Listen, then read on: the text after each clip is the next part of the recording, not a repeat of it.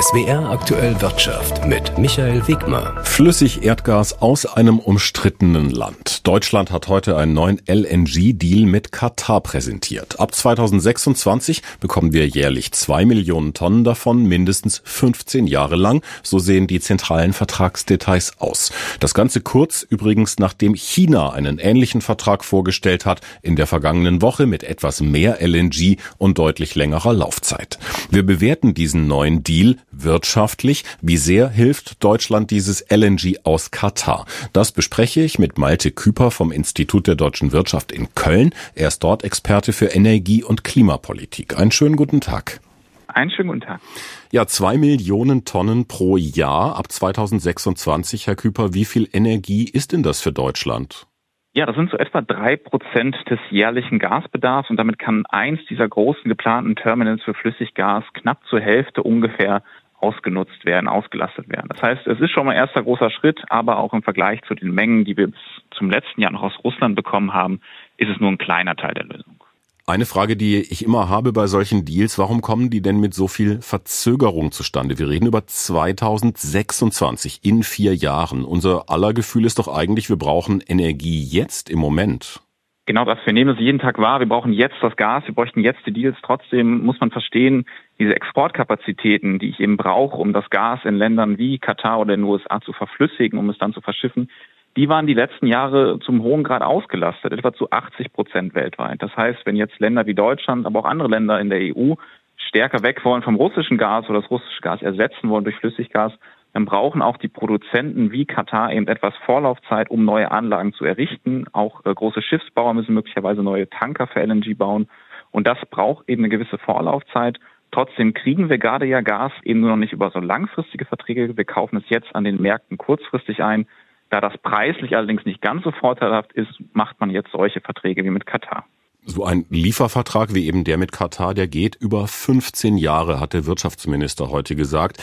Jetzt ist es ja durchaus umstritten, dass sich Deutschland langfristig an Flüssigerdgas an einen fossilen Energieträger bindet, eben mit solchen Verträgen und den Terminals, die wir dafür auch bauen. Wie sehen Sie das denn? Haben wir vielleicht einfach keine andere Alternative? Es ist natürlich eine Situation, in der man abwägen muss zwischen Versorgungssicherheit und kurzfristig ja möglichst viel Gas eben aus Russland ersetzen durch Flüssiggas und unseren langfristigen Klimazielen. Denn wir wollen ja im Jahr 2045 klimaneutral sein. Trotzdem denke ich, es ist wichtig, jetzt nochmal diese Mengen einzuordnen. Es sind nur knapp 5, 6 Prozent der Mengen, die wir aus Russland bekommen haben. Und die werden wir auch über 10 und 15 Jahre brauchen. Und gleichzeitig muss man sehen, wenn auf dem Weltmarkt Länder wie China Verträge über 27 Jahre mit Katar abschließen, dann muss Deutschland natürlich auch schauen, wie können wir uns positionieren und wie können wir eigentlich günstigeres Gas bekommen. Und da ist es eben nun mal so auf dem LNG-Markt, dass man sich für gewisse Zeiträume eben äh, vertraglich binden muss. Im Übrigen auch, damit die Produzenten natürlich die Investitionssicherheit haben, um in neue Kapazitäten zu investieren. Und genau die brauchen wir ja. Trotzdem, ich glaube nicht, dass wir jetzt hier im Übermaß in fossile Kapazitäten investieren, die wir dann in 10, 15 Jahren nicht mehr brauchen. Das ist derzeit alles noch im Rahmen. Den Preis haben Sie schon angesprochen. LNG ist teuer. Eigentlich egal, ob ich das auf dem Spotmarkt kaufe oder mit einem langfristigen Vertrag. Das liegt einfach an der Herstellung und auch an der Verschiffung, die teuer ist. Macht das denn insgesamt Energie für Deutschland nicht noch teurer und uns als Wirtschaftsstandort noch unattraktiver? Denn hohe Energiekosten, die haben wir sowieso schon hier. Wenn wir uns die Wirtschaftlichkeit anschauen, müssen wir unterscheiden zwischen der kurzfristigen Dimension und, und langfristig. Kurzfristig ähm, müssen wir natürlich dafür sorgen, so viel Gas wie möglich äh, zu importieren, um von diesen sehr, sehr hohen Preisen runterzukommen. Wir sehen, wir sparen gerade viel Gas ein, der Winter ist noch nicht so kalt, das hilft, aber gerade auch für den nächsten Winter 23, 24 brauchen wir sehr viel Gas. Da hilft LNG. Langfristig, das ist ganz richtig, wird uns LNG allerdings auf ein höheres Preisniveau beim Gas begeben, als das vorher durch russisches Pipeline-Gas der Fall war. Wir haben uns das mal angeschaut. Im Vergleich, so im Schnitt der Jahre 2017 bis 2021 war LNG etwa 30 Prozent teurer als das Pipeline-Gas äh, in der EU. Im Schnitt natürlich, und das kann sich in den nächsten Jahren noch ändern. Trotzdem ist das ein Hinweis. Wir werden in den nächsten Jahren schon etwas höhere Gaspreise haben beim Import, als wir das in den letzten Jahren hatten. Dann ganz konkret nochmal gefragt, damit wird aber doch Deutschland zum Beispiel als Standort unattraktiver als die USA, wo die Energiekosten sowieso jetzt schon nur einen Bruchteil dessen betragen, was sie in Deutschland betragen. Es wird auf jeden Fall für Deutschland umso wichtiger, jetzt die grüne Transformation voranzubringen, denn das kann wirklich ein, ein enormer Standortvorteil in Deutschland sein. Ich sehe nicht, dass besonders günstige Preise in Zukunft hier noch der Standortvorteil sind. Wir werden uns Lösungen überlegen müssen, wie man für eine Übergangszeit, denn wir haben ja zum Beispiel noch nicht genügend grünen Strom oder grünen Wasserstoff, die Wettbewerbsfähigkeit der Industrie erhalten kann, beispielsweise durch äh, ja, einen, einen Gaspreis für die Industrie, aber auch für Haushalte, der etwas niedriger liegt Trotzdem insgesamt ist der Druck natürlich nochmal gestiegen, auf klimafreundliche Alternativen zu wechseln. Malte Küper vom IW Köln zum neuen LNG-Vertrag mit Katar. Eine Alternative zu solchen Deals gibt es kurz- und mittelfristig nicht, meint er. Und auch auf dem Wirtschaftsgipfeltreffen heute in Berlin hat genau dieses Dilemma eine zentrale Rolle gespielt. Wir brauchen Energie mehr denn je, sind mit der Transformation hin zu erneuerbaren Energien aber lange noch nicht weit genug. Bundeswirtschaftsminister Habeck hat sich unter anderem mit Industriepräsident Russwurm und IG Metall-Chef Hofmann getroffen, um über einen Zukunftsplan für die deutsche Industrie zu sprechen, über den Umbau der kommenden Jahre. Und in seiner Rede hat er die Ausgangslage kurz und bündig so zusammengefasst. Es gab wahrscheinlich schon bequemere Situationen. Deutschland befindet sich laut dem Minister mit großen Wirtschaftsmächten im Wettbewerb um grüne Technologien.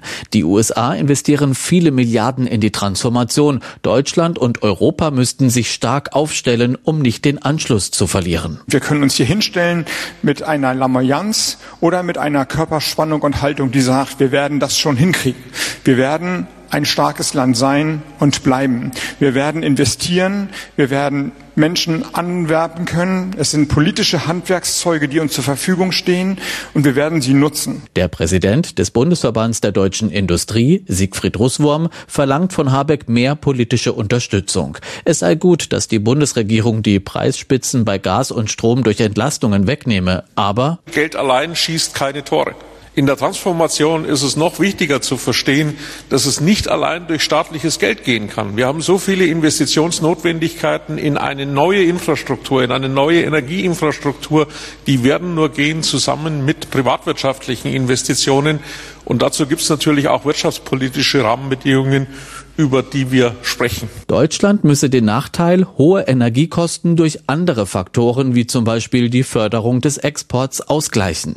Der Chef der Gewerkschaft IG Metall, Jörg Hoffmann, fordert Deutschland im internationalen Wettbewerb zum Leitmarkt für erneuerbare Energien zu machen. Klar ist, das ist die Chance, wo Deutschland Industriearbeit auch in Zukunft nach vorne entwickeln kann, ist auch eine Chance, wegfallende Industriearbeit in Teilen auszugleichen. Eines ist Gewerkschaften, Industrie und Politik völlig klar.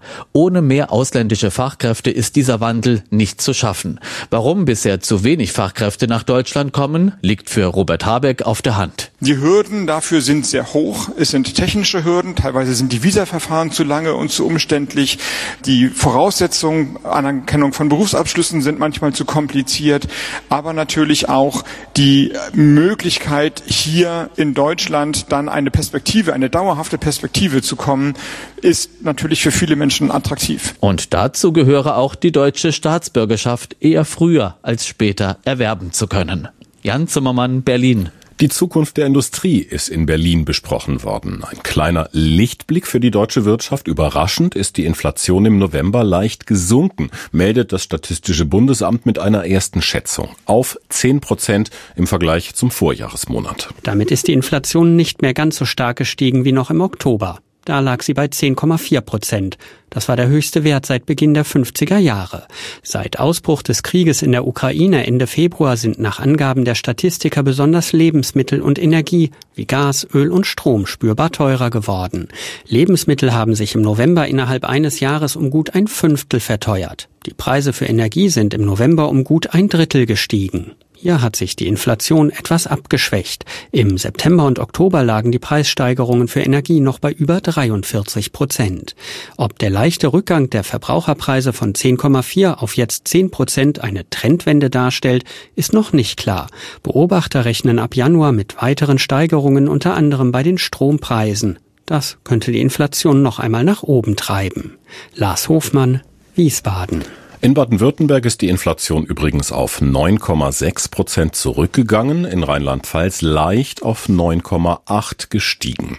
Und die insgesamt gesunkene Inflation hat heute kaum Auswirkungen auf Börsenkurse gehabt. Vieles ist schon eingepreist, weil andere Länder früher dran waren als wir. In den zurückliegenden Wochen hatten bereits Inflationsdaten aus den USA für eine regelrechte Rallye gesorgt. Dort ist die Rate ebenfalls gesunken, was die Wahrscheinlichkeit erhöht, dass es die US-Notenbank Fed mit ihren Zinsanhebungen in Zukunft etwas ruhiger angehen lässt. Das wiederum hilft stets den Aktienmärkten. Weiterhin bestimmend ist die aktuelle Lage in China, die Proteste dort sowie die Corona-Politik der Regierung. Hoffnungen, die Null-Covid-Strategie mit ihren ständigen Lockdowns könnte aufgeweicht werden, hatten bereits für Euphorie gesorgt. Immerhin würde China wieder mehr produzieren können. Eine solche Entscheidung hat allerdings auch ihre Schattenseiten, denn Energie und Rohstoffe waren wegen der Probleme Chinas deutlich günstiger geworden. Steigt die Nachfrage aus China, weil mehr produziert wird, werden diese Produkte wieder teurer, was in Europa und Deutschland dann wieder die Inflation antreibt. Sami Ibrahim, ARD Börsenstudio Frankfurt. Und der DAX zum Handelsschluss doch noch leicht im Minus um 0,2 Prozent. Das sind 14.360 Punkte.